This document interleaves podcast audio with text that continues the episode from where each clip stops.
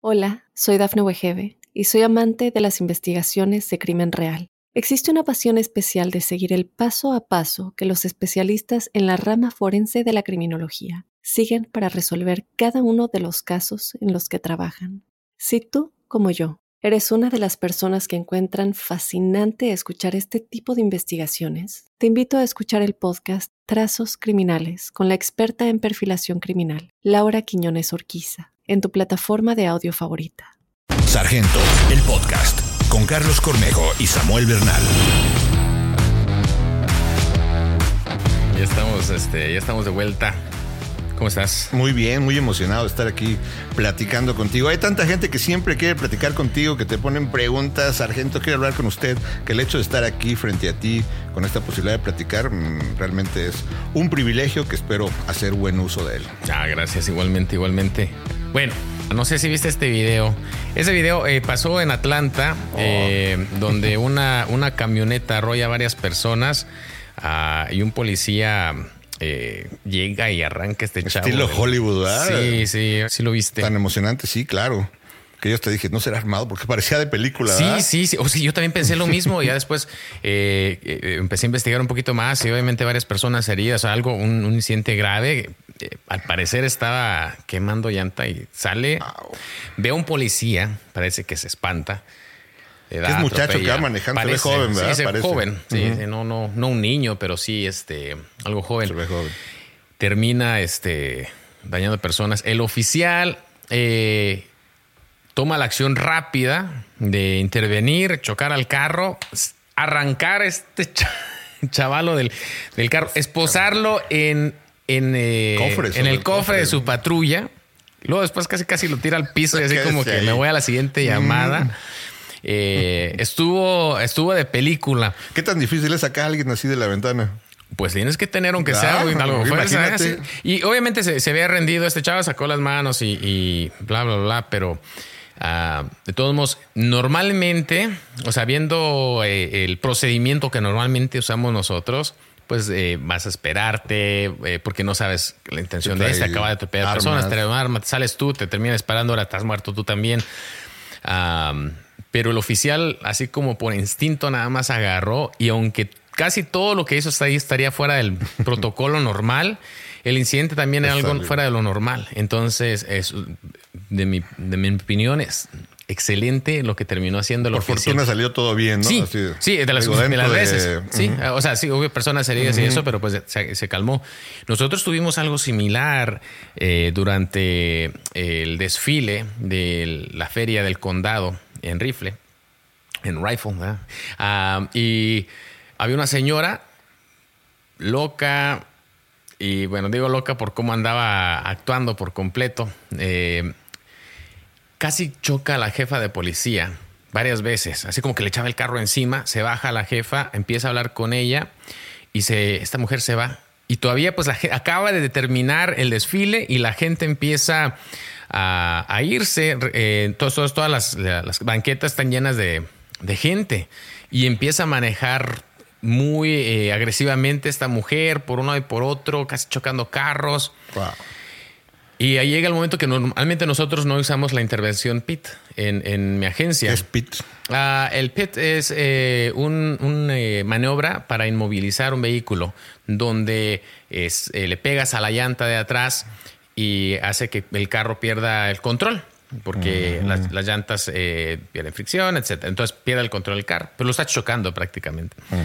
Am, y lo otro también que tenemos normalmente prohibido en, en póliza es hacer un ramming o, o pegarle a un carro directo, o sea, chocar un carro para tratar de detenerlos. Entonces hay otras maneras de intervención, eh, como desinflar las llantas, ese tipo de cosas.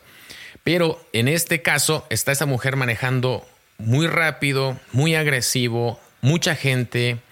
Lo, lo único que si no la detenemos, lo que, está lo que va a pasar es que va a atropellar a alguien o va a chocar a alguien va a lastimar a otra persona. Entonces, en ese momento se convierte, eh, en nuestra opinión, eh, en un problema de vida o muerte. Y este problema de vida o muerte nos permite hacer casi lo que sea para detener a esta persona. Entonces yo, yo eh, iba, iba hacia el sur, esta mujer iba hacia el norte, le echo mi patrulla encima y se va alrededor de mí. Dije, ay, chico. Ahora me estoy dando, estaba en el puente, entonces está dando como 30 puntos para volver a regresarme. Eh, al final, otro oficial la choca, eh, más o menos unas siete cuadras así más adelante. Ah, la tenemos, llego yo todavía enfrente porque está tratando todavía de huir y la rodeamos por completo, la chocamos y la sacamos del carro a la fuerza, la detenemos ah, y cosas así que, que normalmente en una persecución vamos a hacer. Ah, normalmente, si está muy peligroso, simplemente vamos a dejar de corretear el carro. Eh, pero en la persecución, eh, ella no empezó a manejar así por la persecución. La persecución empezó porque ella estaba manejando, así.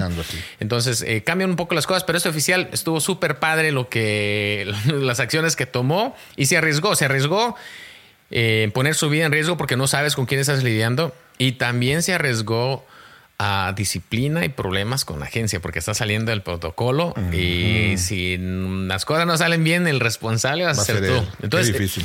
en el momento, si vieras, eh, Samuel, yo estoy pensando, y son instantes, ¿ok? Viene esta mujer manejando eh, de una forma horrible y vengo yo hacia el sur y en mi mente voy pensando, ¿puedo chocarla o no puedo chocarla? ¿Puedo detenerla usando la fuerza o no? ¿Hay suficiente riesgo alrededor? Y todo eso, y tienes que hacer la decisión en ese instante. Y después toma la, decisión y después tienen años para cortar pedacito, mm, eh, segundo por segundo en la comunidad de un asiento, nada más viendo y juzgar las acciones de un oficial en ese, en ese momento. Entonces, eh, sí te estresa. Y a veces yo creo que causa oficiales que eh, causa inacción en oficiales, porque eh, especialmente hoy en día que hay tanto... Uh, ¿Cómo se podía decir? Eh, negatividad. Sí, sí, sí. O sea, pienso que, que somos juzgados un poquito más, más fuertes de lo que debería de ser. Hay una parte justa y como que nos fuimos un poquito más para allá. Y yo creo que tarde o temprano va a regresar y a lo mejor le empujas mucho a un lado, va a regresar un poquito más al otro hasta que termine en un lugar mejor. Ah, pero sí, eso, eso pasó esta semana.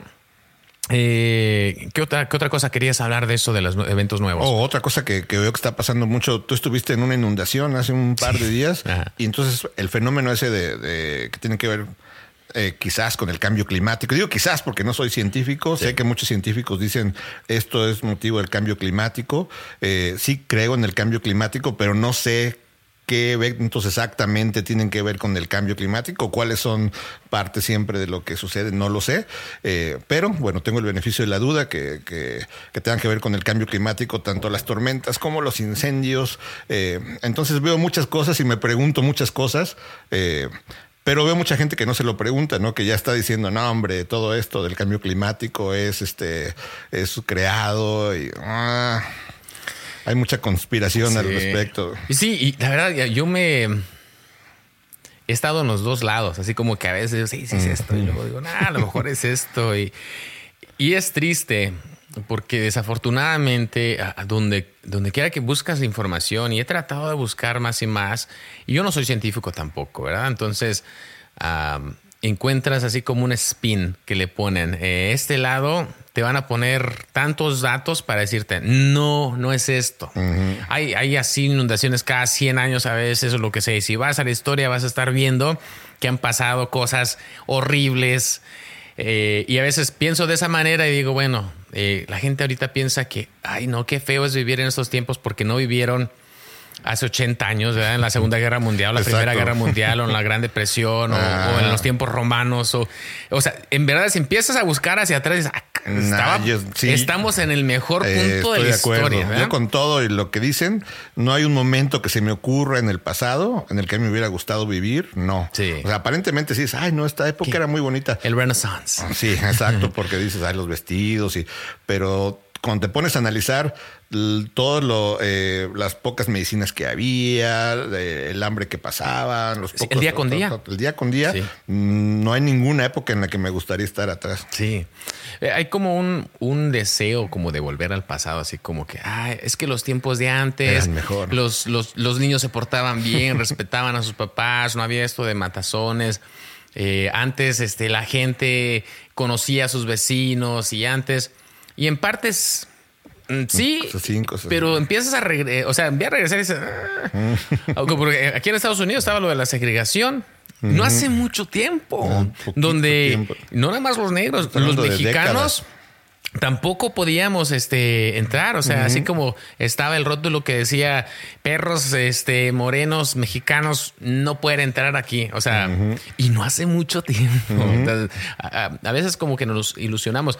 Eh, antes de que me cancele en México, yo antes de me vine, duré mucho tiempo, luego regresé y tenía una imagen eh, tan nostálgica. Y vuelves y sacan, hijo, o sea, ves algo muy diferente y te impacta. Entonces, a veces con el tema climático, a veces lo veo como de la misma forma que dice, ah, está pasando, pasó un terremoto, es cambio climático, pasó un, incendio, cambio climático. Y dices, pero pues cuántas veces ha quemado antes, por un lado.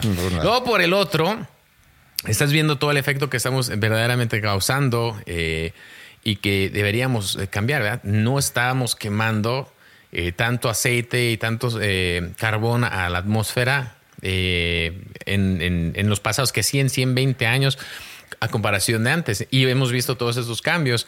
Entonces, sí se ven eh, eh, cambios en general en diferentes áreas que no se veían antes.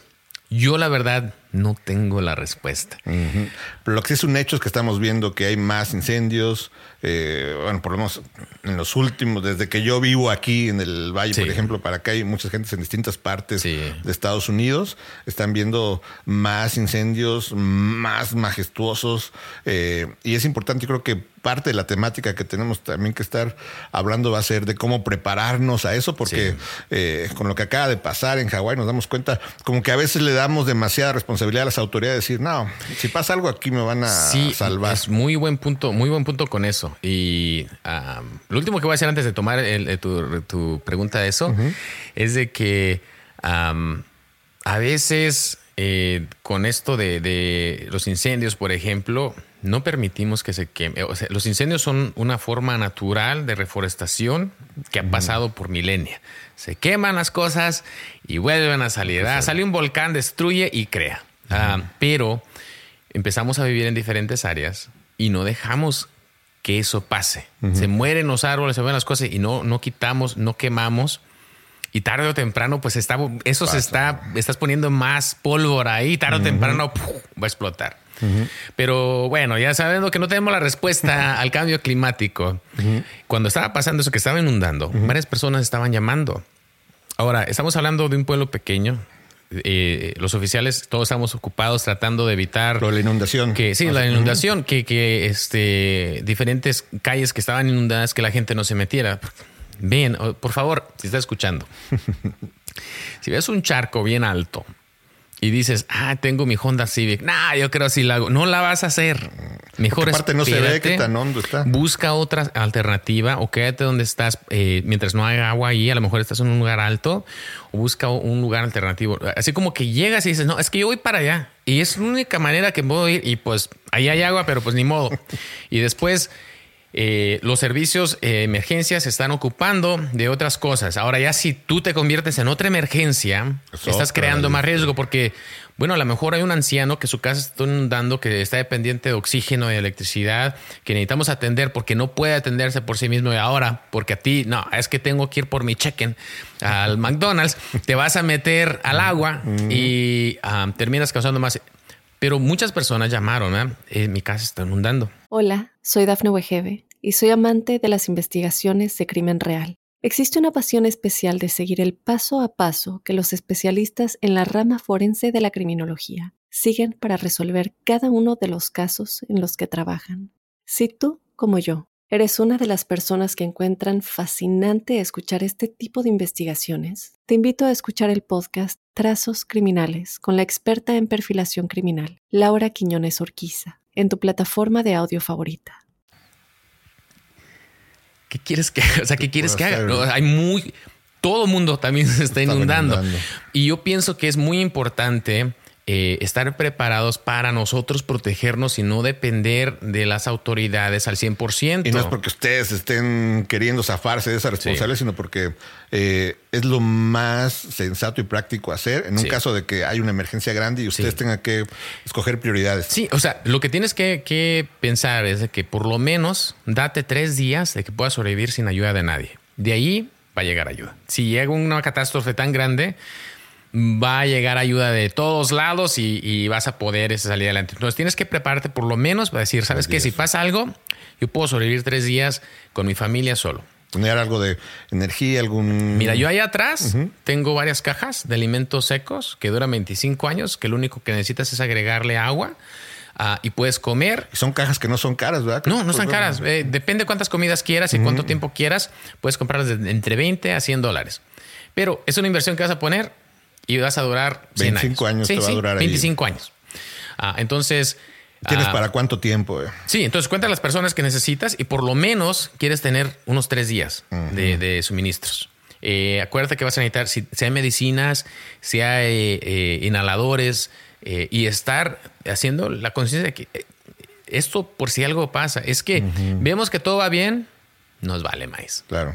Por lo menos, si tienes una maletita, a lo mejor necesitas ir a evacuar, tener una maletita guardada, ¿sabes qué? Aquí tengo lo importante que en, cinco minutos puedo estar fuera de mi casa con lo que necesito. Nuestros papeles. Sí, eh. nuestros documentos, eh, las medicinas necesarias, unos, un par de cambios de ropa, algo liviano. Y tener eso ah, siempre apartado para tenerlo y saber dónde está. En un, sí, sí. momento de emergencia. Sabes que hay un incendio, se está quemando cerca de la casa, la casa se va a quemar, agarro mis cosas y eh, nos vamos. Y ahorita que mencionas ese punto, no sé si también lo agregarías. Cuando haya un incendio, hay veces cuando pasó en Hawái que a veces como se cayeron las señales, por ejemplo, los teléfonos, mucha gente no pudo recibir eh, las señales de emergencia. Entonces, buena idea, a lo mejor que si estás viendo que está pasando cerca de tu casa, por lo pronto te vayas, ¿no? ya si te dicen que no hay problema, bueno, te regresas, no esperes la evacuación nos quedamos nada más viendo. Así como cuando vemos un choque vas y, ay, nada más tienes que estar viendo. Y desafortunadamente nos ponemos en más riesgo. Entonces, eh, planea, habla con tu familia. ¿Qué,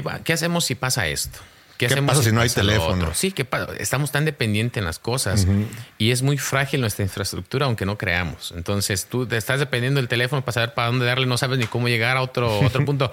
Si va a haber una inundación, lo que vas a buscar es un terreno más alto, ¿verdad? Pero también tienes que tener cuidado que no vas a estar al lado de una colina donde se va a derrumbar. Entonces puedes empezar un, poco un, un, plan. ¿Tú sabes alguna, qué, qué aconsejarías, por ejemplo, si no hay teléfono? ¿A dónde debe irse la familia? Si, por ejemplo, eh, están los niños en la casa y no hay teléfono, no se puedes comunicar, que vayan a dónde exactamente. Ah, ah, lo que tienes que hacer para, para, tus hijos y eso es tener un punto eh, donde lo discutes, lo hablas antes. Si hay una emergencia, si hay una catástrofe, nos vamos a encontrar aquí si, si es que pueden caminar así, porque por ejemplo, si es un incendio y no pueden pasar ahí, tener como que varios. Sí, pues puedes tener varios puntos, sí, sí, obviamente. Ah, y, obviamente vas a tratar de encontrar un punto que pienses que vaya a ser este, algo eh, un poco más seguro. Ah, entonces, sí, siempre tienes un plan A, tienes un plan B. Si tienes un plan C, mejor. Eh, pero qué voy a hacer, dónde voy a ir, cómo nos vamos a comunicar, eh, porque bueno, a veces depende de la edad de tus hijos, a veces unos van a estar más grandes y ya están manejando y ah, dices, ok, algo pasó en la casa, nos vamos a unir aquí. Eh, o si viven en diferentes pueblos, dices, bueno, si algo pasa aquí, nos vemos en la casa de la abuela. Allá nos juntamos todos. Y si la casa de la abuela está en problema, nos vamos a juntar en esta escuela que está en un punto alto, que está en un punto protegido. Y ahí vamos a ir. Ah, y Dependiendo, hay veces que no vas a poder hacer eso, entonces vas a tratar de, buscar eh, y darle herramientas a tus hijos para pensar ellos mismos, ¿sabes qué? Para allá no, yo sé que a lo mejor están allá, pero yo no voy a poder llegar ahí por X razón. Se destruyó la carretera y simplemente no voy a poder y caminar va a tomar dos días.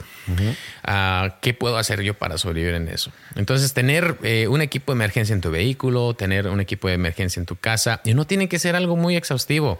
Ah, cosas sencillas. Eh, un, eh, se dice torniquete en español. Eh, con lo que amarras. Sí, con lo que amarras. Alguien sangra. Tener un par de esos en tu casa. Nunca, o sea, a veces la gente está trabajando que, con sus herramientas. torniquetes en las farmacias? Eh, o lo puedes ordenar en línea. Unos buenos te van a costar 30 dólares, pero, pero, hay otros que nada más con una banda puedes comprar y te, te salen a 2, 3 dólares. pero te puedes salvar la vida. Y a veces un accidente sencillo de que, ¿sabes qué? Eh, estaba cortando madera porque estaba poniendo mi deck y se me fue mi dedo, se me fue mi mano.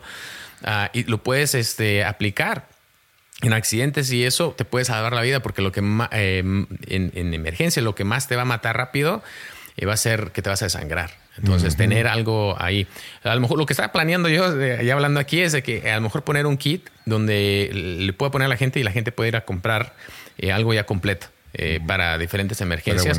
Porque son, nosotros lo cargamos en nuestras patrullas. Entonces, cuando llamas a una emergencia, llegamos y normalmente agarramos, ¿sabes qué? Esto, porque aquí voy a, lo que ocupo, eh, gasas, este, un equipo de emergencia, mientras llega una ambulancia, ah, vamos a, a tratar de atender. Que es otro básico que, que he visto que recomiendan mucho, especi- especialmente para cuando vives, por ejemplo, en el área de las montañas, que luego hay tantos cierres en la interestatal, que traiga siempre eh, también tu equipo de emergencia, ¿no? Comida, como barras, ¿no? Que no se echen a perder, eh, agua y cobijas, si te toca un día estar toda la noche parado en la interestatal porque cerraron y a lo mejor está nevando y se te acabó la gasolina, bueno, tener con qué te vas a, a- a cuidar. Sí, sí. Eh, mira, algo muy sencillo como eh, son las cobijas de aluminio. Ujú. ¿Sí no se las? Venden, no son caras. Súper baratas. Ah, pues, No esas hacen mucho bulto. No hacen mucho bulto y hasta en el invierno, o sea, sales al sol y te va a calentar, o sea, te va, te va a ayudar. Entonces hay cositas sencillas, no, no tienes que gastarte miles de dólares en un kit de emergencia, pero es importante tenerlo. Eh, ¿Qué pasa cuando ah, se va la electricidad por alguna catástrofe y no tienes Tener un electricidad? generador pequeño, aunque Sí, sea. sí. Oye, hay opciones y depende de, de qué, cuál sea tu presupuesto. Puedes poner un generador que pueda encender lo más esencial de tu casa por dos, tres días, que esté basado a gas o que esté basado a, a diésel ah, y nada más lo tienes conectado. Y eso, pero eso sí tienes un presupuesto de 5 o 6 mil dólares para invertir en eso. Pero puedes encontrar otros generadores pequeños donde puedes cargar tu teléfono, puedes cargar lámparas. y eso puedes a veces comprarlo entre 60 dólares hasta unos 300 dólares, depende de lo que quieras. Entonces, obviamente no todo el mundo va a tener el dinero para invertir en esto. Pero a veces gastamos cosas eh, o el dinero en otras tonterías. Y esta va a ser una inversión que no la tienes que estar haciendo cada mes. O sea, dices, ¿sabes qué? Voy a, voy a planear eh, para alguna emergencia y este mes voy a poner esto en esto. El siguiente mes voy a ponerlo en esto. Y a lo mejor en unos meses ya tienes un kit, hay dos, tres. Ah, Algo también que sería importante, yo creo que suena, puede sonar paranoico, pero de vez en cuando hacer simulacros con tu familia, ¿no? Decir, oigan, vamos a ver con los niños, ¿no? ¿Sabes Si gente empezaron hace en serio, ¿verdad? Nunca, no, ni yo lo he hecho, digo, me gusta pero sí lo quiero hacer porque es importante de, eh, de que sepan empezar a entrenar, ¿no? A ver qué pasa si, si está quemándose la casa de este lado, cómo saldrías de este lado, o si está de este lado, ¿qué? Sí. Luego, si no estamos, ¿a dónde irías? Eh, y luego, si no nos comunicamos contigo, ¿qué harías? Eh, ¿Qué esperarías? Tal, tal. Y hacer una práctica en caso de una inundación o Sí. un incendio, pues, Sí. los básicos. ¿no? Sí, o sea, y algo también enseñarle a tus hijos, si tienes hijos pequeños, eh, que sepan tu nombre, que sepan tu número de teléfono, que sepan el nombre de sus abuelos o de algún otro familiar y su número de teléfono, que sepan tu dirección.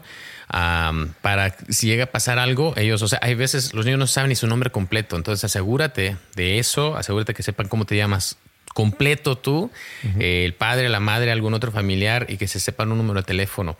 Ah, por si alguna vez están involucrados en un lugar eh, donde no estás tú, lo primero que con un niño vamos a hacer es, ¿sabes cómo se llama tu mamá? Y ¿sabes cuántas veces los niños dicen, "Mm, mm, no, no sé. Ni idea. Ni, ni idea. ¿Y cómo le contagias? Mm, mm". Ah, y, y- y causa, o sea, final, nunca me ha pasado que al final de cuentas no demos con algún familiar. Claro. Eh, pero eh, todo puede ser más rápido. Y alguien puede pensar, no, si me pongo a practicar con ellos, los voy a estresar porque les voy a decir que hay esta posibilidad de que suceda eso. Pero lo cierto es que, bueno, depende cómo se haga, puede darles incluso más seguridad porque ya saben, ya tienen una idea de lo que pasaría si sucede tal cosa. Y si pasa, ojalá que no, bueno, ya también van a sentirse un poquito más entrenados a qué hacer eh, en caso de eso. Otro punto, Carlos, yo creo que sería bueno que, que depende de donde vivan, chequen con su condado qué sistemas de emergencia hay. De alertas, sí, de alertas, porque mucha gente no está suscrito a eso y en caso de que haya teléfono, bueno, te hace un parote el que el condado te diga, Sí, por lo menos está cerrado el, el interestatal o está cerrada esta calle o hay algún incidente de este lado cerca de tu casa, no salgas porque ah, es- hay, algún peligro.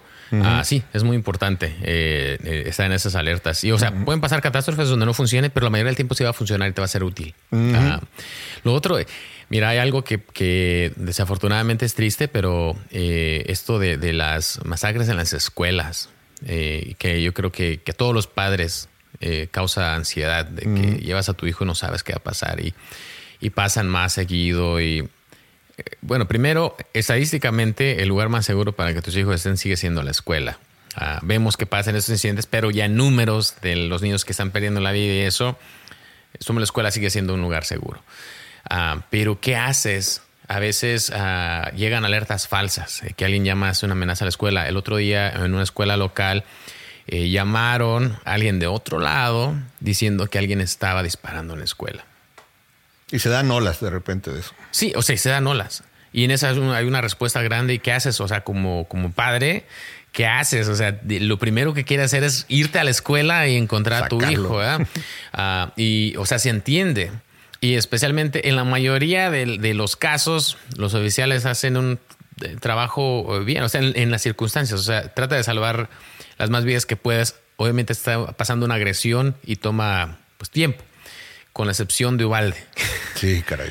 Y eso creo que nos quitó tanta credibilidad a los oficiales de esa tragedia. Cosas traumáticas. Sí, hasta ahí, o sea, ay, no. Lo vi y todavía trataba de darle el beneficio de la de los oficiales. Pero al final de cuentas fue un error y es algo que tenemos que aprender y es muy triste de la forma que se tiene que, aprender esas cosas.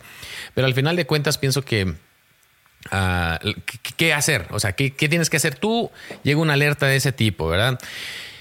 Si eh, la escuela, primero que nada, comunícate con la escuela porque va a tener diferentes protocolos de información. Normalmente lo que se va a hacer es de que la policía va a llegar y va a controlar el lugar, va a tratar de, parar eh, la amenaza que está pasando. y cuando llegas tú, recuerda que la policía probablemente no sabe quién es que está atacando. Hay posibilidad de que sea una persona o sean cinco personas. Entonces llegas tú de una forma agresiva y justificadamente, pero vas a causar eh, más problemas. Vas a perder, eh, vas a causar que oficiales, en vez de poner atención a, lo importante que tienen que hacer en este instante, ahora te tienen que poner atención a ti. Ah, hay riesgos de que te puedas terminar lastimado. Ah, y aunque es, es muy este, eh, difícil de hacer, es mejor para todos en general eh, si estás involucrado con tu escuela y sabes cuál es el protocolo. Normalmente van a, van a llegar, van a controlar eso, eh, van a llegar servicios de emergencia para tratar de, salvar eh, vidas y, a proteger a los, a los heridos. Y después van a hacer un punto de reunión donde ya está establecido en ciertos lados. Te van a notificar a ti dónde vas a recoger a tus hijos. Normalmente los van a sacar por autobús de la escuela, los van a llevar a otro punto y donde ahí puedes este, reunificarte con ellos. Eh, la escuela no va a ser el lugar donde te vas a poder reunir con ellos después de, este evento. ¿Qué, ahora, ¿qué, hacer si estás involucrado en un lugar? Eh, y esto es para los jóvenes o para cualquier persona. Ah, está pasando un evento como es un tiroteo. Eh, ¿Y qué puedes hacer tú para protegerte? Estás en una escuela o estás en un centro comercial o donde sea. Lo, mejor que puedes hacer primero es, si puedes alejarte, aléjate, retírate. lo cual suena contradictorio, ¿no? Porque dices, pero si mi hijo está ahí, ¿cómo me voy a.? Oh, bueno, digo, pero si eres la persona que estás ahí, o sea, no, no que tu hijo está en la escuela y tú estás afuera, aunque sí oh, te, mantente afuera, pero ya estás tú. Esto es para los niños si están ahí, para los adultos si están ahí, o estén donde estén. Si tienes un lugar, ¿cómo escapar? Escapa, aléjate. Estás escuchando balazos allá, tú dale para el otro lado. Ah, puedes llamar, notificar. Y que es también engañoso porque he visto que, por ejemplo, si estás escuchando allá, puede que sea el eco eh, y corras hacia el lugar incorrecto. Sí, e, es, es posible. Normalmente lo que, vas a, lo que va a pasar es que vas a ver gente también moviéndose. Entonces. Ah, Checar bien primero para dónde vas a correr, pero alejarte. Aléjate de donde, está. Sí, sí. O si puedes irte a tu carro, irte. Ah, o, eh, o sea, si tienes la oportunidad de alejarte del evento, eh, porque crees que no mucha gente por curiosidad, termina acercándose más. Sí, oye, ¿qué está pasando? ¿Están tirando balazos allá? Si no, no te pongas de detective. Sí, no te pongas de detective en ese momento. Eh, retírate. Eh, pues llama al 911, eh, pero retírate. Lo otro es de que si estás en un lugar donde no puedas, no puedas huir, suelo, escóndete. Ok, ya sea en algún lugar donde a lo mejor no te pueden ver y no seas un blanco fácil. Si esas dos cosas no funcionan, y esto es algo bien difícil, eh, y hay algo en la psicología humana que te causa eh, congelarte. Y eso es algo, bien difícil, pero es luchar contra el agresor. La mayoría de los agresores dejan de agredir cuando alguien se resiste. y, muchas veces no hacemos eso. Entonces, si ya sabes que ya fue lo último que pudiste hacer, es atacar Defiende. al agresor. Lo mismo que te recomiendan con los animales salvajes, ¿no? Por ejemplo, eh, dicen eh, el oso o, el, o, o los pumas. Primero aléjate, después, pero si ya te va, si ya va sobre ti, defiéndete. Sí. O sea, ahí sí ya ataca Sí. también tú. Y hay algo difícil porque la, la mayoría de las personas, como no es, no es natural pelear. Eh, ¿Cuándo fue la última vez que te peleaste físicamente con alguien? No, pues en la escuela, en la prepa, ¿no? Hace ya un rato. ¿no? Eh, ¿Cuándo fue la última vez que le diste una trompada a alguien en, en la cara? Lo mismo, ¿Cuál fue la vez que alguien te atacó a ti o te, te- físicamente físicamente. te atacaron, te, te dieron Mi golpes? niño cuando jugamos luchitas. Ya. Sí, sí, pero fuera de eso, Fuera de eso, no, algo y la mayoría de las personas en su vida, y no es algo malo, ¿verdad? Eh, En la mayoría de su día con día no están experimentando esto. Y no están a veces, hay deportes también que puedes luchar y Contacto. hacer eso. Y sí, contacto. Y te Y ayudan. aún así no es lo mismo. No es lo mismo, pero tan siquiera es un poquito más. ya Estás por lo menos boxeándote con otro, ya sabes lo que se siente. sabes. La mayoría de la gente no sabe qué se siente que te den una trompada. Exacto. Así y es así, Sí. es totalmente, te, te- te saca de... Y eso también pasa para estos agresores. La mayoría de las veces tampoco les han Tampoco dado eh, una punto. trompada. Entonces, lo más importante que puedes tener, y nosotros como oficiales lo que entrenamos es le- tu, tu mentalidad es lo más importante en una situación así, de que voy a luchar para ganar, que voy, estoy dispuesto a luchar. Eh, nosotros, eh, la pregunta del millón que siempre tenemos que contestar es, ¿estoy dispuesto a quitarle la vida a otra persona? Y la respuesta tiene que ser sí. Sí, se está en riesgo. Para la ser, para o- ser policía, tienes que estar dispuesto a quitarle la vida a otra persona. En las circunstancias correctas. Ahora, hay una línea muy finita y quiero, creo que, que aquí es donde se causa a veces mucha am, Controversia. controversia.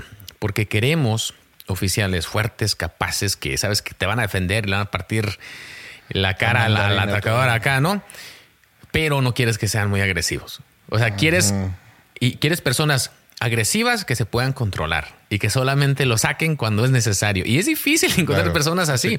Pero no puedes tener un oficial que sea tan pasivo que termine pasándolo de balde. Y no quieres tener oficiales tan agresivos que terminan pasando abusando a gente.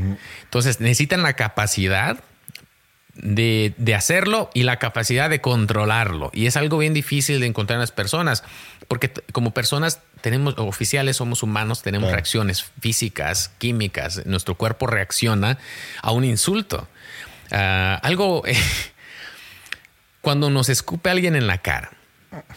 ¿Te te ha pasado una vez, alguna vez eso? No.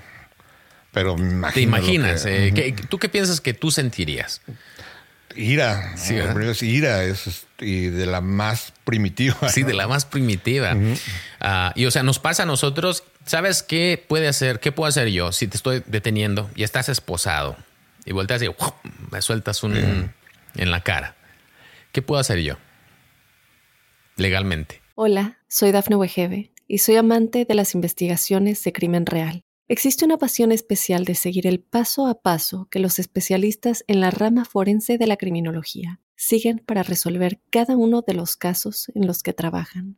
Si tú, como yo, eres una de las personas que encuentran fascinante escuchar este tipo de investigaciones, te invito a escuchar el podcast Trazos Criminales con la experta en perfilación criminal, Laura Quiñones Orquiza, en tu plataforma de audio favorita. Me imagino que nada, ¿no? Porque no fue una Sí, agresión. puedo este, dirigir tu cara hacia otro lado ¿verdad? para que no, no vayas a escupir más. Puedo ponerte un, un este, una máscara para que dejes de escupir, pero hasta ahí. Pero la ira que sientes como persona con ganas de soltarle un. O sea, es. Y hay oficiales que es una reacción, Se te escupen y ¡zas! O sea, es al instante y después, ¡ay, chin! Lo regué. Porque tenemos estas, estas reglas, ¿no? Que entonces lidiamos con eso, que queremos, eh, que queremos estas personas. Pero vuelta a mi punto inicial, eh, es de que tienes que tener en tu mente, eh, estoy dispuesto a, a defender a mi familia, estoy dispuesto a defenderme a mí y cómo lo haría y visualizarte haciéndolo. Muchas personas no pueden hacerlo y muchas personas no se visualizan haciendo y no lo vas a hacer. Entonces, hay personas que dicen, eh, ah, yo guardo una, una arma en mi casa para protección.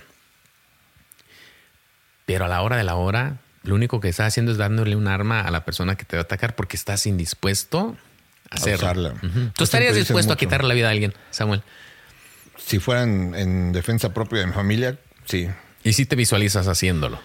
Ah, pues, no he practicado en ello, pero sí estoy de acuerdo en que, por ejemplo, si tienes un arma, tienes que saber que si la vas a agarrar es porque la vas a usar. Entonces, tener muy claro eso y, y como esto, tener muy claro que sepas de que estarías dispuesto a hacer en caso de que sea necesario, porque en ese momento no puedes titubear. Sí, siento que, que lo, lo, lo que nos falta hacer en parte de preparación es eso, es visualizarnos haciendo. Mira, yo trabajo, soy policía y manejo mucho del, del, día, estoy patrullando. Menos ahora porque pues me toca supervisar y luego tengo que estar en la oficina probando reportes, pero el tiempo que estoy manejando, y eso es lo que le digo a los oficiales nuevos, es de que, mira, ve, cuando estás pasando por esta gasolinera, piensa, ¿qué haría si en este momento veo adentro y alguien está apuntando a la otra persona y están robando esta gasolinera? ¿Qué haría yo? ¿Qué haría? Me voy a meter ahí, me voy a parar a pedir refuerzo, me voy a poner en otro ángulo, voy a correrle a la parte de enfrente y a meterme a defender a esta persona. ¿Qué es lo correcto? Ok, ponte a pensar ahora, eh, estoy en este punto de la ciudad y llega una alarma en un banco. ¿Cómo voy a llegar ahí? ¿Por cuál lado voy a llegar? ¿Dónde voy a pedir los otros refuerzos? Eh, para, para hacer eso. Son como ejercicios mentales que tienen que... Y lo que estás haciendo, estás haciendo conexiones mentales para cuando pasa, tu cerebro es más rápido eh, va, más rápido va a poder agarrar soluciones para poder resolver el problema. No quieres, y siempre va a pasar de vez en cuando, pero no quieres que la primera vez que se presente ese problema es la primera vez que has pensado en una solución. pollo descabezado para todos lados. Sí. O sea, algo mira, algo más sencillo que no había pensado antes que yo voy a, hacerlo el resto de mi vida. Estaban los, eh, inundándose el otro día el pueblo y Ah, había un en la glorieta y no sé si viste el video eh, estaba completamente inundado. Carros que se fueron aquí al cómo se dice culvert el al lado de la calle eso que está sumido ahí donde corre el agua el check-in. Este se fue un carro allá o sea, una inundación. Entonces primero llego y en mi mente estoy era una eh, alcantarilla o qué una alcantarilla. Ah sí gracias. Eh, entonces, lo que primero yo hago es que dirijo a mis oficiales a cerrar estas calles para que ya vehículos no puedan ir. Quería cachetear dos, tres gentes, la verdad. ¿Pero la alcantarilla estaba abierta o cómo estaba? Oh, es que eh, eh, está la alcantarilla al lado, obviamente está, pues está hondo para que corra agua ahí. Entonces, al lado de la alcantarilla, o sea, cae la, gente porque pues eh, está escarbado para, para eso mismo, que fluye el agua. Entonces, no calcularon bien en vez de quedarse en la carretera o se fueron al, al hoyo. Oh. Pero toda este, este eh, glorieta está eh, cubierta de agua. Yo decido, ok, voy a poner oficiales para cerrar. Hay gente que está de somos, lo mismo. Yo necesito ir allá. Hay otras formas, te lo garantizo que hay otra forma de llegar. Que si una calle está segura, entonces está lidiando con la gente. Pero bueno, estábamos ahí, duramos cerrando eso eh, porque están pasando muchas cosas a la vez. Entonces pasó un accidente ahí, alguien se fue al... Dos personas se fueron a, ese hoyo, entonces ya se están inundando, traer grúas mucho tráfico por todos lados porque cerraron el interestatal y esa, ese cruce está justo ahí. Ah, entonces, eh, mucho tráfico al mismo tiempo. Estoy cerrando las calles. Se nos acaban los conos. Fui a robarme conos de, del puente para tratar de, de cerrar esto. Entonces, ya cuando cierro la calle, y ya esto ya, nos lleva 45 minutos, una hora, porque hay muchas cosas que están pasando. Digo, oh, ¿por qué no está fluyendo el agua? Eh, en serio está cayendo tanta agua que se está inundando, hay otro problema. Entonces le eh, mando un oficial, le digo, oye, revisa las entradas de los drenajes que están al lado de la carretera que no estén tapadas con algo. Dijo, ok, entonces se mete al agua, y el agua le llega por acá, ¿no? Eh, empieza a buscar un cono de tráfico de algún momento se había caído, estaba tapando completamente el drenaje de una esquina. Lo mueve. Pues vamos a revisar el otro. Y el otro tenía unas partes de carro, no estaba seguro qué partes eran, pero de plástico y eso estaba cerrado el otro. Sacamos eso. En menos de cinco minutos ya no había agua. Se había parado el... Eh, estaba lloviendo igual, pero había fluido. Entonces, y, lo que te digo es de que eh, yo no, eh, no me había tocado una situación de la misma manera, entonces yo no había hecho esa conexión, no había pensado qué pasa, qué, esto, qué es lo que está causando. Estaba lidiando con el síntoma y no con el problema. En cuanto lidiamos con el problema, pudieron arreglar lo demás. Cuando vuelvo a ver cualquier tipo de inundación, te aseguro que lo que primero que voy a llegar antes de cerrar una calle, a ver si se está fluyendo o no. Y pasamos a lo mismo de, de, las personas también pueden hacer mentalmente sus ensayos de qué pasaría en caso de una catástrofe para cuando suceda, sí. ya tengan por lo menos la idea de hacia dónde van a caminar, qué es lo que van a agarrar.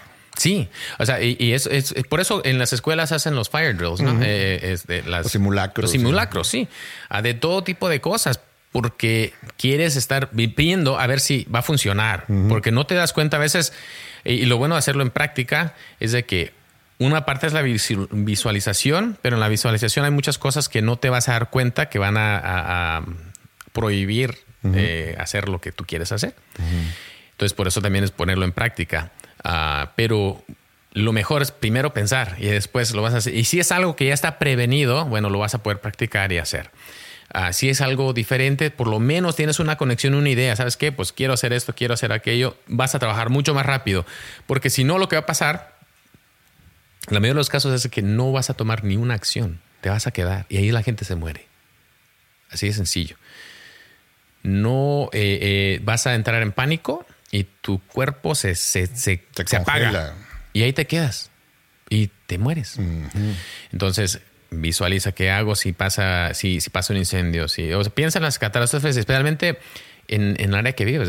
Si vivimos en Colorado, probablemente un huracán aunque de esta tormenta parece venir a lo mismo, pero no, no va a llegar eso, ¿verdad? Pero tenemos problemas de deslaves, tenemos problemas de incendios. Entonces, si vives en Florida, eh, bueno, eh, te vas a tener que preparar de una forma diferente. Pero lo primero es, acá arriba, eh, en, visualizar y pensar qué voy a hacer. Y checar también la información, por ejemplo, yo he visto que hay veces que empiezan a esparcirse rumores, pero yo creo que el rumor, cuando ves que un vecino o alguien eh, en tu red dice que está pasando algo, sea un ataque en una escuela, un debe ser una alerta, sí la debes tomar en cuenta, pero como alerta, no como un hecho. Todavía debes de confirmar que, que, con tu departamento de policía o de bomberos o con la escuela qué es lo que está pasando. Eh, pero bueno, esa, esa primera, eh, primer rumor que te está llegando mensaje, tomarlo en serio, pero a lo mejor no difundirlo hasta que no veas que está confirmado. Tú por lo pronto hacer lo que tienes que hacer, estar alerta, pero he visto muchas veces también eso de que alguien dijo algo y ah, ya lo toman como un hecho de no, es que dijeron que estaban disparando, muchos casos en lo de las escuelas, ¿no? De que decían que había un tiroteo y no, era muchas veces son por fortuna falsas alarma, alguien que quiso causar el pánico, pero no era en realidad un tiroteo, pero ya los padres estaban con esa hay que verificar siempre la información. Sí, ahora mira, y gracias a Dios que ya han puesto leyes en contra de esto, que le llaman el swatting, que alguien llama. Y lo que le decían antes, ¿sabes?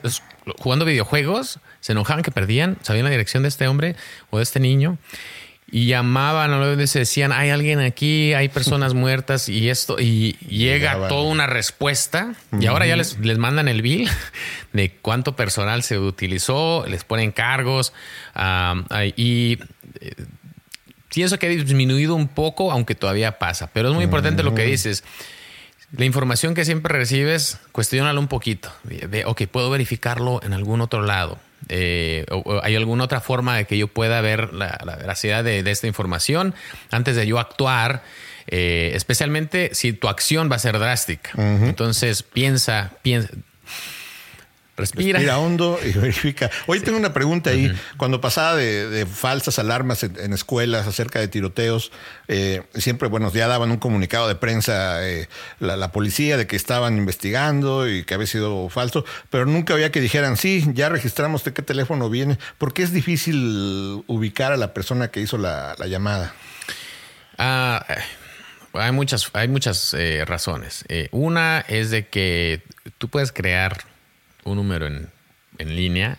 Fácil. y que es muy difícil a veces de rastrear. Porque no, no tienes una cuenta, te lo puedes marcar por internet y puedes estar en Rusia si quieres y, conectar un, VPN y estar en otro lado. Entonces, eh, eso lo hace difícil. No es antes tenías un teléfono de casa y rápido. Levantabas así. pero está conectada a la línea, a duro. Entonces, esa línea está conectada al, centro y eso sabe que esta casa es. Entonces antes era muy fácil. Ahora, tienes un celular. Y lo que pasa es de que, bueno, eh, revisas tu celular y puedes ver tu ubicación y puedes compartir tu ubicación exactamente donde estás.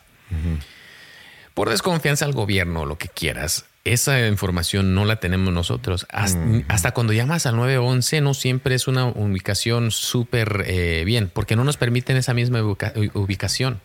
Y si no llamas al 911, pues ni ubicación tenemos, nada más es un número de teléfono. Ah, entonces, ah, si tienes eh, un celular, eh, va a buscar las torres donde está agarrando la señal y más o menos triangular tu ubicación. Por eso cuando llamas al 911, lo primero que te preguntan, antes preguntaban cuál es tu emergencia. Ahora lo que preguntan es dónde es tu emergencia primero. ¿Cuál es la mm. ubicación de tu emergencia? Para ganarle tiempo al tiempo. Porque si se pierde la conexión, entonces que necesitamos que alguien en este lugar necesita ayuda. Sonaba mm, mal. No sabemos todavía qué, qué, sea, pero hay. Entonces ahora la pregunta. Y en general es muy importante el saber dónde estás para... Y nos lo pasamos tan distraídos, Samuel, que vas manejando y no sabes, no tienes ni idea, ni, ni, un, tas. Entonces, pasa algo enfrente de ti, es un accidente eh, y quieres llamar por ayuda y te están preguntando estás y tú... Eh, ¿Qué debe ir viendo uno en, la carretera cuando vas manejando? La mejor señal que puedes dar es poner atención en la milla que va si es en un interestatal. Okay, entonces, si, si vas en el 70, digamos, el interestatal del 70, cada milla está marcada. marcada. Entonces, entonces y lo que vas a ver si el interestatal corre de este a oeste es ir viendo, si vas al oeste, dices, estoy en la mía 94 del lado oeste. Te va a llegar ayuda así. En vez de que no, pues veo una casa roja y tres carros acá y estoy más o menos acá. Digo, eh, está mejorando eh, la ubicación en los celulares y luego si hay un accidente a veces otras personas también van a llamar y al final de cuentas te encuentras, pero toma tiempo. Si no es una interestatal, eh, es una calle dentro de la ciudad, es ver el cruce más cercano. Siempre va a haber letreros en los cruces. Entonces, eh, busca un cruce y dice, ah, ok, estoy en la avenida 5 y la Santa Fe. Aquí estoy. entonces, vas a ver un cruce.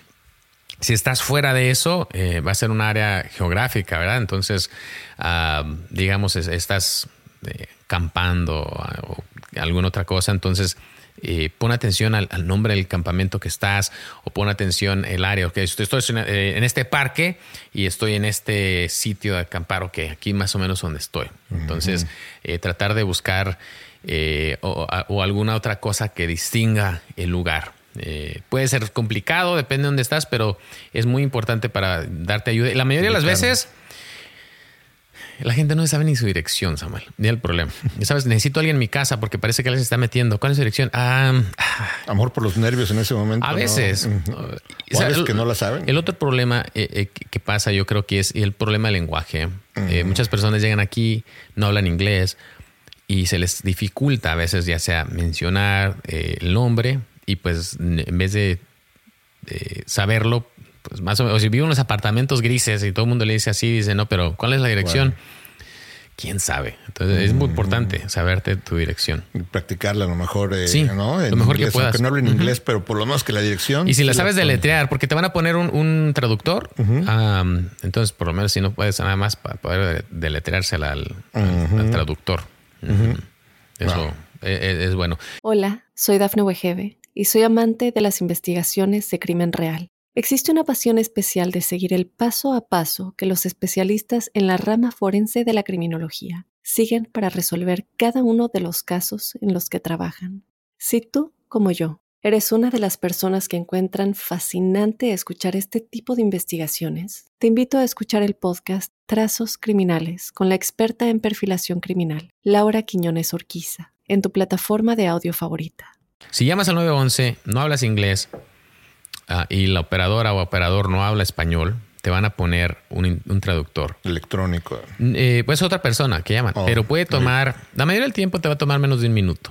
En una emergencia, un minuto. Pues, puede ser la diferencia entre la vida y la muerte. Sí, o sea, es, es una eternidad, pero es la realidad de la vida. Entonces, en 15 segundos, 30 segundos, muchas veces van a poder tener un traductor en la línea espérate, espérate, no, eh, no nada más llames y digas, ah, ah, no hablo inglés ni modo. cuelgas, no, espérate. Yo sé que es desesperante. Lo otro es de que a veces llamas, digamos, pasa a alguien, está teniendo una emergencia médica, llamas al 911, eh, los operadores van a tener un protocolo que seguir para darte instrucciones, te van a pedir información y te van a, dar instrucciones para cómo ayudar al paciente mientras llegan servicios de emergencia. Este tiempo está pasando, la gente piensa que todavía no están mandando a nadie. O sea, ay, oye, nada más mándame a alguien, deja de hacerme preguntas. Cómo funciona en el centro de 911 es de que una persona está tomando la información en una computadora y eso está creando una alerta para otra persona eh, que, está mandando la información al departamento de bomberos, otra persona está mandando la información al departamento de policía o, a lo que se necesite. Entonces, la persona con la que estás hablando está agarrando la información, pero no va a ser la misma que va a estar eh, hablando con la policía hablando con los bomberos. Entonces, ten la confianza de que la información que te están pidiendo es para que estén mejor preparadas las personas que van a llegar. Si hay este digamos, un, problema, tus vecinos se están peleando, te van a empezar a hacer preguntas de que si parece que es, eh, es verbal o es físico. Hay armas, hay alcohol, tienes alguna otra información, pero ya le están notificando al mismo tiempo a la policía para que vayan, pero ya llega uno más preparado. Si se están peleando y los dos tienen armas, voy a llegar de una forma diferente a que nada más están gritando los vecinos. Entonces, quédate en la línea, contesta las preguntas, eh, porque nos ayudas un montón cuando haces eso. Oye, ahorita que hablamos del 911, puede parecerte ociosa mi aclaración, pero yo creo que es importante saber si llamas al 911 ¿Te cobran o no? Te voy a decir porque yo cuando llegué de México a Estados Unidos, primero vivía en Denver y un día mi mamá dejó los frijoles prendidos y, se hizo el lumaredo y llegaron los bomberos, ya sabes, llegaron como bien exagerado, ¿no? Como tres camiones y, toda la gente salió. Lo primero que yo pensé, ¿en cuánto me va a salir este chistecito, no? Me imagino que muchas personas también tienen esa pregunta o ese temor de, híjole, pero si llamo, ¿va a haber un cargo a mí o no? No, ah, bueno, sí y no. Eh, el hecho de que llames y llegue en servicio de emergencia no va a incurrir un cobro. Normalmente, si los bomberos te van a transportar al hospital, eh, y esto es diferente en diferentes jurisdicciones, pero ah, hay una posibilidad de que te cobren por llevarte al hospital. ¿eh? Ya, de ahí, una atención más ah, adelantada sí te, van a cobrar. Ya que te vuelan un helicóptero, te va a volar a un hospital, hay costos de eso. Pero el ir a tu casa no. Entonces, ahí es donde puedes hacer una decisión y es importante. Qué buen punto que tienes. Llamas al 911, no te sientes bien. Llegan, te revisan, te dicen, ¿sabes qué? Recomendamos que vayas al hospital. Puedes hacer la pregunta tú, ah, ¿es posible, o sea, alguien más en casa? Eh, ¿qué, tipo de emergencia estás teniendo? Si, tienes, estás a punto de tener un paro cardíaco, no te preocupes del, cobro, porque si te mueres, pues... es mejor preocuparte de ver cómo lo vas a pagar a, que ya no sí, vivas. Sí, a que ya no vivas. Pero si es algo menor que dicen, ¿sabes qué? Si la verdad quisiera ir al hospital porque tengo esto, a lo mejor ya te, ya te sellaron la herida y está controlado, pero necesitas obviamente que te vayan a dar puntadas o algo, alguien más te puede llevar al hospital. Entonces siempre está esa opción. Eh, si están las cosas ya calmadas, no te estás muriendo en este momento, porque normalmente si te estás muriendo, ni te van a preguntar, te van a subir a la camilla y te van a llevar y punto. Pero si estás en lo otro y hay alguien más en la casa que te puede llevar, bueno, eh, no hay ningún problema. A veces alguien te puede llevar, porque sí va a haber un costo que te lleven normalmente la ambulancia al hospital de ese transporte. Pero que lleguen a pagar tu casa, no. Que lleguen a, atender tu llamada, no. Que lleguen a revisarte porque no te sientes bien y te van a revisar la presión, el azúcar y, bueno, tus, signos vitales, no te van a cobrar por eso. Otra, otra pregunta, creo ser el nombre de muchos si yo soy indocumentado y ya ¿Quieres de una vez? No, no, síguele, síguele. Si soy indocumentado y llamo a la policía por algún problema que está pasando, ¿me va a meter en problemas con inmigración automáticamente o me van a pedir mis papeles y si no tengo, me van a agarrar? Sí, mira, eh, si tienes, si tú eres víctima de, de una cualquier cosa, lo último que tienes que preocuparte es si tienes papeles. Hay varios eh, crímenes que si cooperas y eso puedes aplicar por una visa U y agarrar papeles. entonces no tengas miedo. Depende, ahora, no quiero decir esto al 100%.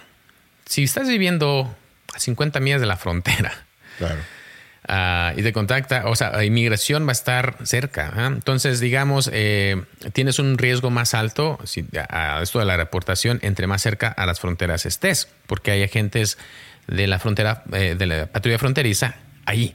Entonces, no quiere decir que cuando que no llame, si tienes una emergencia, llama. Eso no, cuando llegamos nosotros oficiales, y esto en la mayoría de los incidentes, vamos a llegar a decir, oye, ¿y tienes papeles?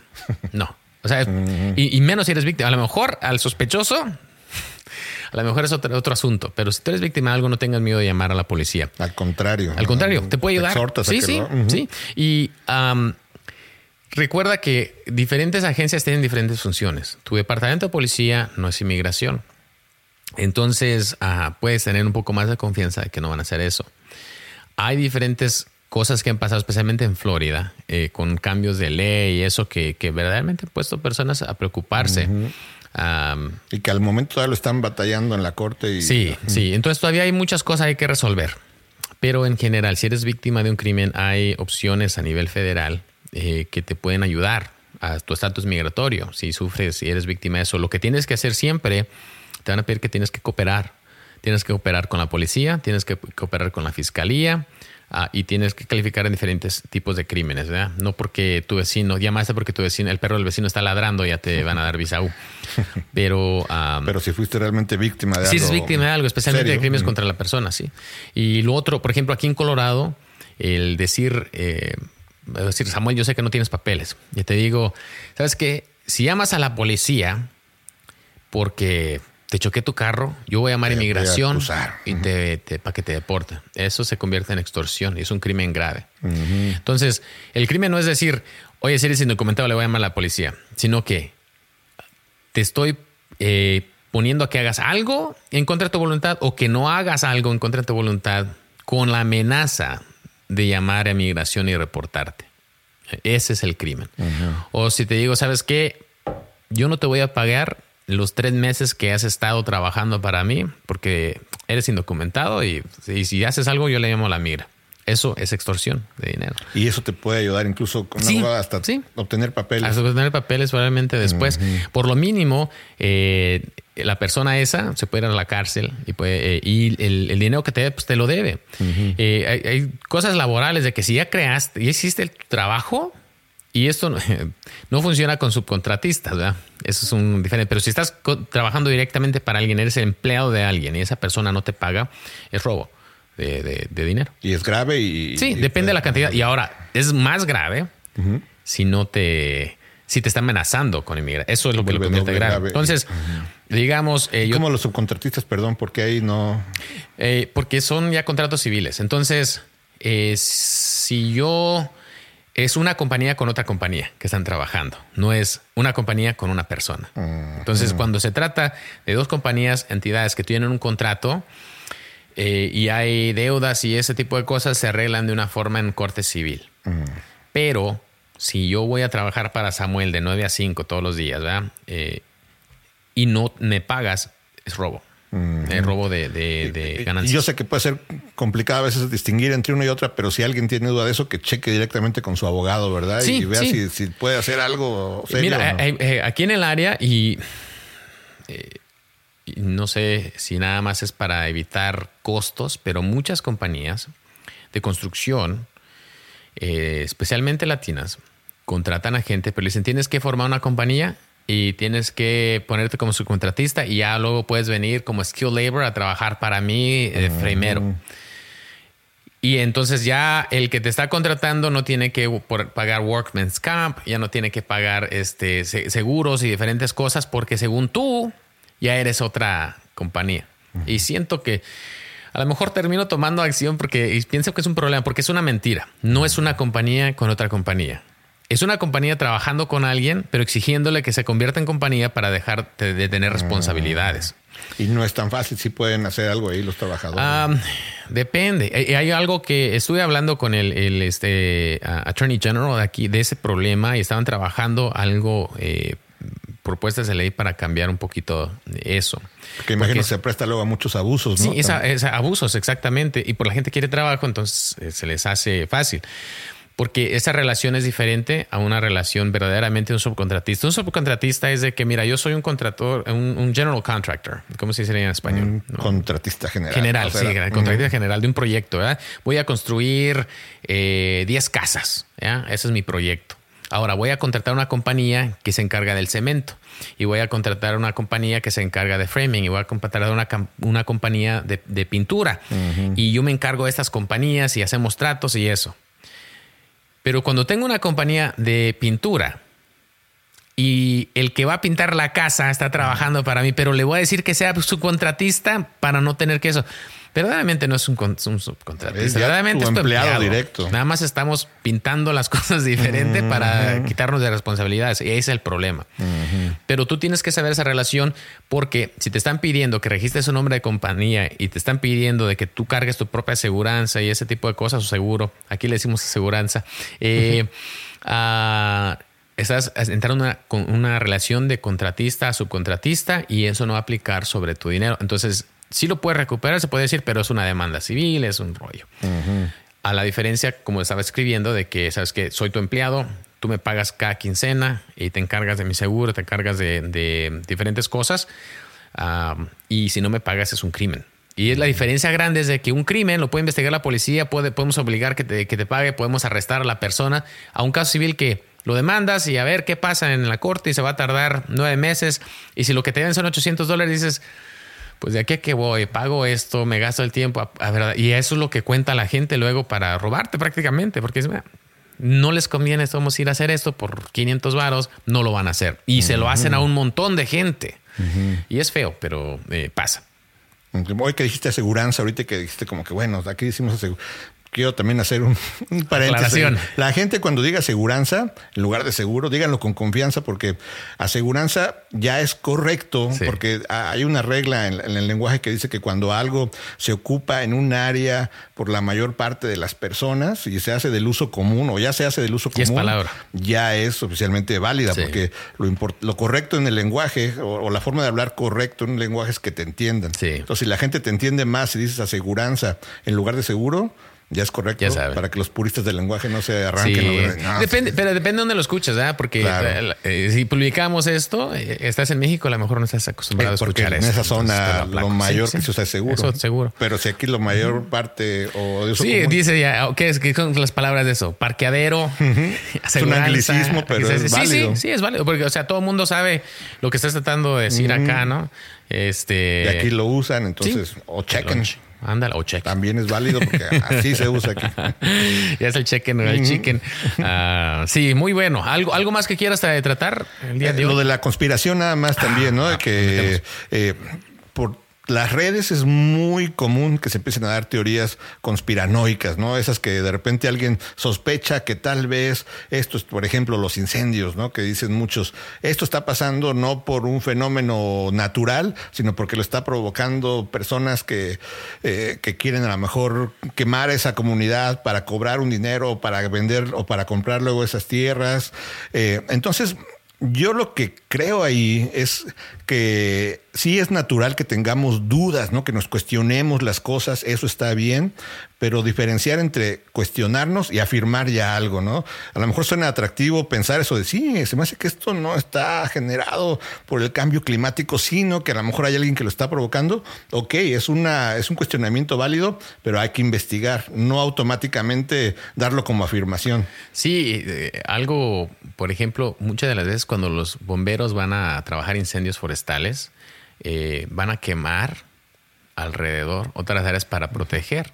Entonces, oye, ves un bombero allá echándole flama. Y alguien lo graba, Sí, Ya lo y ya dicen, no, no, los bomberos están quemando acá porque no tienes la información Claro. completa de que de- para, para combatir el fuego se- se- Y- con y- fuego. Y, la gente que lo ve es algo que de repente dice, ah, sí es cierto, ¿no? Como que Sí. tendemos a pensar que aquello que se Nos ve medio raro debe ser la verdad. Y lo empieza uno a compartir también y uno dice, ven, aquí está la prueba de que esto lo están provocando aguas. Siempre investigar. Está bien cuestionar, pero hay que seguir investigando, investigando. Hablando de teorías de conspiración, eh, ya ves que muchos de, de los eh, las personas que han hablado, se han expresado contra Vladimir Putin, terminan misteriosamente pasándole cosas, ¿no? Y pasó esto eh, recientemente con Para lo los que no sepan quién es el, el estamos, Putin es el, el Putin, ¿no? el mandatario ruso. Ruso, sí, Ajá. sí. Y eh, pasó un incidente recientemente con esto de la guerra de- entre Rusia y Ucrania. Eh, hay un grupo que se llama Wagner Group, que son mercenarios, eh, personas contratadas para trabajar en la guerra y hacer eso. Para los que no sepan que son mercena- mercenarios, son como, eh, ¿cómo dirías? Soldados. Como soldados. pero eh, contratados. privados, ¿no? Ajá, Privados, que los ajá. Tu, tu- tu milicia. Y ah, este grupo de mercenarios, eh, su líder, ah, Prigozhin, reciente, hace dos meses, se rebeló contra Rusia. Quién sabe qué pasó ahí. Pero dice que ya estaba marcando. al brinco. Ya estaba marchando hacia Moscú. a, ir a, según a, arreglar el pleito. y al final hicieron una negociación, un acuerdo. según, y sabes qué, si te vas, no te vamos a poner cargos. Si te calmas. Y sí, este, hasta ahí la dejamos. Y a mí se me dije, ah, esto ah, se me hace muy bonito para que acepte esto. Y, he estado siguiendo la noticia porque seguido dijo, dije, eso no va a durar. Entonces estaba tratando de seguir los pasos a este, a este hombre. y después, según se iba a ir a Belarus, a, un exilio, después el presidente de Belarus dijo, él no está aquí, quién sabe. Yo creo que está en Rusia. Dije, oye, está, está raro. Y bueno, esta semana pasa un accidente, un, un avión. Curiosamente. Curiosamente él y su equipo prácticamente de, líder de este grupo, él y nueve otras personas estaban en este avión, pierden la vida y están las imágenes del avión, obviamente precipitándose de una forma, yo no sé. Eh, no estaba así que aterrizando y tuvo una falla, estaba desplomándose, ya venía, quién sabe la Y dije yo, bueno, es lo que yo esperaba que iba a pasar, a un accidente con lo general. Ah, y de las formas de que, bueno, el Estado ruso no tiene que decir mucho, pasó un accidente y ya. y, uno se hace la historia de conspiración porque suena. Qué curioso, ¿no? Otro que se pone frente y dos meses después, un accidente aéreo. Qué raro. Y luego, si ves también muchos casos en Rusia, pasa así, ¿no? De que de repente, uy. Pues esto, esto de los espías y eso, desaparecen gente. Hay tanto trabajo que pasa esto de las agencias de inteligencia que le llaman. Las agencias de inteligencia lo que hacen es que hacen eh, operaciones de, información, ¿verdad? Pero también otro tipo de operaciones eh, oscuras que van y secuestran gente y van y hacen cosas que uno, el gobierno nunca admite que pasan, pero pasan. Eh, ¿Sabes? En eso se me hizo curioso porque tenemos la agencia de US Marshals que se encargan de dos cosas. Una de seguridad en las Cortes Federales y otra de aprehensión de fugitivos. la, agencia de los Marshals actúan a veces cuando te van a buscar a México, que tienen a una persona que están buscando en México, empiezan a, buscar y buscar y buscar y buscar. Ah, también se encargan de protección ah, de testigos, que nunca, los testigos que han seguido sus indicaciones no han perdido en su historia ni a un testigo. ¿En ah, serio? Sí, sí. Han muerto, pero, porque no han seguido sus indicaciones. Pero, los que han, seguido no han perdido ningún testigo protegido. Pero bueno, eh, normalmente uno actúa aquí en México, o perdón, aquí en Estados Unidos con la autoridad, ¿verdad? Tenemos la autoridad y decimos, bueno, pasa la frontera. Pasó un caso recientemente donde hubo un tipo de, eh, un oficial de Estados Unidos que cruza hacia México siguiendo sospechoso y es algo que son líneas internacionales y yo no tengo ninguna autoridad. Ha habido gente que me llama en México y dice, oye, tengo un problema, no puedo hacer absolutamente nada, nada porque no tengo autoridad. Pero estos de los marshals se van a otros países a capturar a esos fugitivos. Y lo que hacen es, porque no están actuando bajo autoridad de nada, o sea, están trabajando para Estados Unidos. Llegan, te localizan, te esperan, te secuestran, te llevan, le apuran, cruzan la frontera y ya apareces en una corte en Estados Unidos. Y la, parte que hicieron en México no fue legal, pero lo es, que es una área gris, ¿verdad? Porque en México te están secuestrando porque no tienen autoridad para arrestarte. Y muchas veces porque no, eh, no están trabajando eh, con la autoridad local por miedo a corrupción o otro tipo de cosas. Entonces llegan, agarran, te suben, cruzan la frontera. Interesante. Y alguien hizo un caso contra esto diciendo, oye, lo que están haciendo es ilegal, ¿verdad? está contra mis derechos, bla, bla, bla. Bueno, derechos constitucionales no aplican fuera de los Estados Unidos, al menos que sea un agente de Estados Unidos actuando con un ciudadano de Estados Unidos en diferentes formas. Pero en, lo general, o sea, tus derechos aquí no te los podemos hacer válidos en otro país. Y lo que la Corte determinó es que dijo, si tienes un orden de arresto, a mí no me importa cómo llegas. Tú llegas. El chiste es que llegaste y el cuerpo ya está aquí presente y lo que pasó ahí no es cuestión de investigación de la Corte. Podrá entrar en temas de derecho internacional. Sí, internacional y otras quejas, pero, el, el, hecho que tú ya estás aquí, vamos a proceder porque ya estás aquí. Y lo que haya pasado allá, pues darle como quieras. Pero sí, o sea, cosas que a veces uno no sabe que están pasando. Esto que estaban haciendo eh, de tratar de encontrar a nazis a los nazis que, que se habían escapado, muchos de ellos a Argentina. Eh, se estaban dedicando a esta agencia a buscarlos, a encontrarlos y a hacerlos que, que comparecieran ante la justicia. Uh, y, y, pues por muchos años estuvieron identificando personas eh, que se habían cambiado de nombre, se habían Ah, cambiado hasta de la teoría de que. Hitler había acabado ya por Sí, Sudamérica. De hecho, hubo una, un caso eh, que pusieron muchísimos recursos para tratar de encontrarlo, eh, porque así como que por si las moscas, vamos a investigarlo. Y hubo todo un equipo que se dedicó años. Hay documentos hasta del Sí, FBI, sí, creo, sí, de sí. la CIA, no estoy seguro. Sí, pero o sea, no, todas no, las no. agencias trabajando con eso y mucho de eso también los marshals estuvieron involucrados en eso de estar buscando a fugitivos este, y a personas que estuvieron involucrados en, en esto de, de nazis, y eso. Sí. Ah, pero algo que a veces uno no sabe y ah, nosotros nos, nos pasamos así pensando que estas cosas, este, hay, hay gente o países que no les cae bien a Estados Unidos y entonces, pues, ¿por qué no? Pero hay muchas cosas que, no están muy entera de- abajo del agua. O sea, estas agencias, este, el, el- la CIA, o sea, empieza un motín en una parte del mundo y dice, ah, canijo, ¿cómo, cómo obtenieron explosivos y, y armas y todo esto? La CIA puede poner armas en cualquier parte del mundo en cuestión de horas. Así. O sea, cuando empezó esto, la, la- la guerra, la invasión a Irak, los primeros que mandaron fueron este, fuerzas especiales y gente de la CIA. Las iban, las tiraban en avión. Eh, y con costales de dinero para ir a comprar información de diferentes eh, áreas, grupos. y eso. Entonces te dejaban con este, bolsa tu bolsa de de feria y tu, y te vamos a encontrar una semana después en otro punto para recogerte y por mientras tú vas a estar sembrando, comprando y agarrando información sobre esto. Eh, cosas que, o sea, uno no, Sí, no ves, no te sonaban de imaginas. película. Sí, sí, de película. O sea, te, te ven, te tiran y te dejan ahí y tú este, vas a ir a hacer tu rollo. Ah, pero, o sea, hay mucha, mucha actividad que no, o sea, no se... no se entera. Sí. Sí. yo sé, por ejemplo, me viene a la mente lo de ICE, ¿no? Ya ves que uno relaciona ICE, luego, luego la Policía de Inmigración y, y- y los piensas pues haciendo alguna redada o eso. Pero yo, por ejemplo, que, que como medio me suscribo, ¿no? A sus boletines o mandan todos sus comunicados de prensa. Me doy cuenta de todo lo que hacen que a veces también uno no, no sabía o no se entera, ¿no? Un montón de, de abuso infantil, de pornografía, de casos de criminales que agarran, eh, que estaban buscando también de otros países. Un montón de. Yo creo que, no sé, habría que ver las cifras, pero tal vez lo menos que hacen son redadas y otros delitos persiguen a lo mejor con más fuerza, no sé, habría que ver números, pero son muchísimas cosas que no ves a simple vista. Sí, no, no ves. eh, y muchas, a veces escondidas a propósito y a veces simplemente porque uno no busca, porque está uno poniendo atención en el check-in y te pierdes a veces. Sí, sí, así nos pasa, que tenemos la atención nada más que se nos, se nos va para un lado y, y, pues, ahí se queda.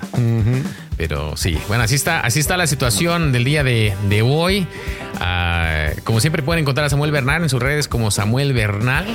Eh, en- estás en Facebook, en TikTok, Facebook y TikTok. Ajá. Ok. Y a mí me pueden encontrar Sargento Carlos Cornejo, TikTok, Instagram, Facebook, YouTube. las está el nuevo, ¿cómo se llama?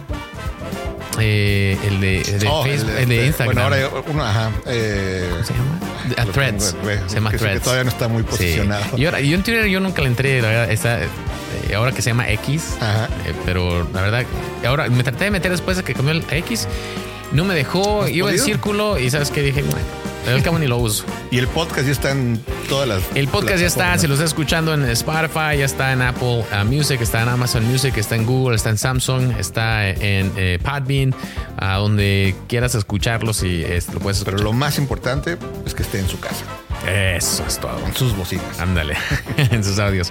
Eh, muchas gracias, Samuel. A ti. Y nos estamos viendo en los siguientes días. Gracias a todos seguirle. por habernos escuchado. Gracias. Hasta luego.